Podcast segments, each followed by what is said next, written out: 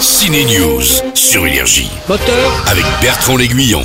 action I'm a Barbie girl in the Barbie world. Barbie est au ciné à une époque où les petites filles sont plus pas de patrouille ou la reine des neiges. Le créateur du jouet Barbie a compris qu'il fallait que sa blonde largue ses talons hauts et se révolte.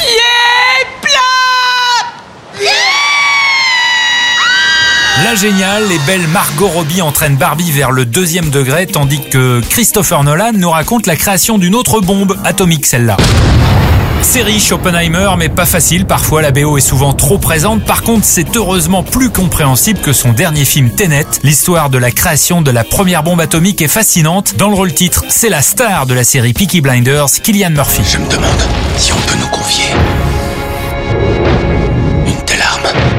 Le casting est dingue. Matt Damon incarne par exemple le général en charge de Los Alamos, la base militaire où la première bombe atomique a été testée. Mais ce film révèle un fait qui a totalement fait halluciner Matt Damon. Il m'a confié ça à Paris la semaine dernière. The most striking thing was um, Le plus surprenant dans cette histoire, c'est ce qui a d'ailleurs convaincu Chris Nolan de se lancer dans ce film.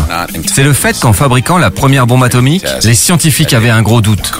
Certains pensaient qu'ils avaient un risque de réaction en chaîne, qu'au moment de l'explosion, toute l'atmosphère terrestre pourrait s'embraser.